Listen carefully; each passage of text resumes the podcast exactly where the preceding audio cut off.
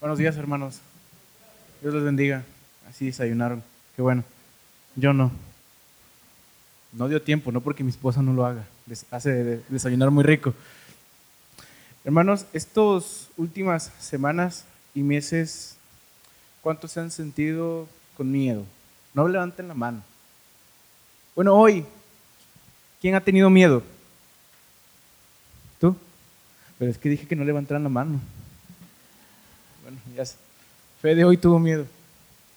Y vivimos en constante temor. Vivimos a veces con preocupaciones, con cosas que no nos dejan a, veces ni dormir, que provocan ansiedad y nos desvían del propósito que Dios tiene para nuestro corazón. Y durante este tiempo, creo que mi hermano Robert me va a entender también, eh, hemos vivido eh, un fuerte golpe a la economía con la baja del dólar. Y personalmente a mí me ha afectado mucho en mi negocio y con los chavos con los que trabajo. En la cuestión de, pues cada día se va más para abajo, más para abajo. Y le decía yo a mi esposa, esto me está matando. O sea, bueno, no, porque aquí sigo, ¿no? Este, y ha sido difícil porque digo, ¿y qué va a pasar si esto y esto? Y me, meto a Google, me meto a YouTube a estar investigando, investigando y me lleno de todo menos de la palabra de Dios. Y estoy preocupado por todo menos por lo que Dios tiene para mi corazón. Y el vivir en salud, el vivir en temor, pienso que es vivir ignorando que Dios es soberano y nuestro proveedor y nuestro guía. Es normal que podamos tener aflicciones, hermanos, y día con día nos encontramos con este tipo de situaciones. Ya puede ser por salud, por lo que ustedes quieran.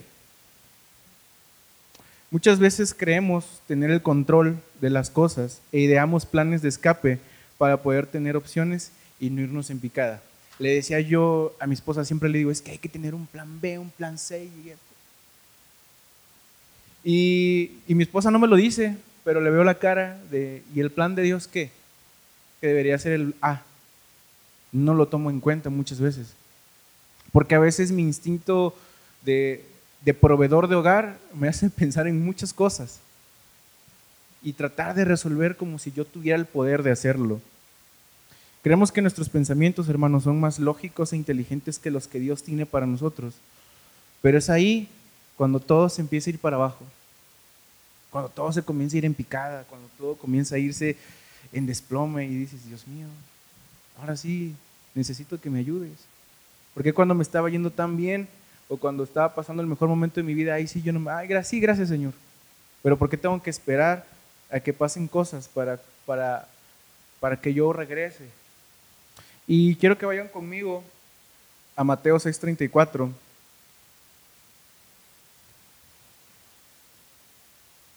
Es un pasaje que he traído mucho en la mente y, y que ha cobrado sentido. No les voy a decir que de la noche a la mañana ha sido un proceso bastante largo.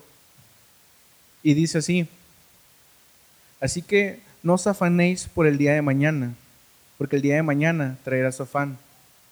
Basta cada día su propio mal. Y luego quiero que vayan conmigo también a Jeremías 17, del 7 al 8.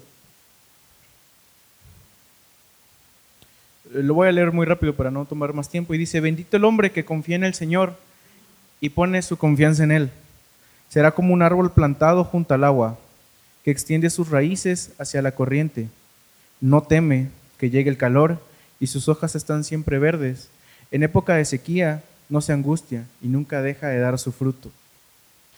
Y ahora, ya no vayan conmigo, voy a leer Mateo 6:26 que dice, y este es muy bonito porque hoy lo estaba leyendo en la mañana otra vez y se me hizo algo demasiado lindo, algo que, o sea, por lo regular leemos en la Biblia, pues la historia más sangrienta fue la de Jesús, y, aquí hay algo que, que me hizo pensar que Dios, obviamente ya lo sé, que Dios realmente sí está a cargo de mí. Porque muchas veces en estos momentos nos afligimos tanto que nos podemos cerrar y decir, ¿dónde estás? Y dice Mateo 6:26, fíjense en las aves del cielo, no siembran ni cosechan ni almacenan en graneros. Sin embargo, el Padre Celestial las alimenta. ¿No valen ustedes mucho más que ellas? Y ahí me quedé así como, wow, de, verdad que, que a veces mi juicio y mi, y mi pensamiento finito nunca se va a acercar a los planes de Dios. Y Dios está al tanto de todo lo que pasamos, hermanos. No hay nada que nosotros no hagamos o que nos aflija que Él no conozca. Él conoce cada parte de nuestro cuerpo, todo lo que pensamos. Él sabe lo que necesitamos y lo que no necesitamos. Entonces, hoy les quería decir que en, tiempos difíciles, en tiempos donde pensamos que eh, la salud ya ahí va a acabar, o que en una operación alguien puede quedar. Me pasó con, cuando mi esposa la operaron. Estaba en un constante temor. Pero estar en ese temor es no darle el lugar que Dios pertenece, que es el primer lugar y Él es el dueño de todo, de nuestros pensamientos. Y bueno, hermanos, eso era lo que les quería compartir. Dios los bendiga.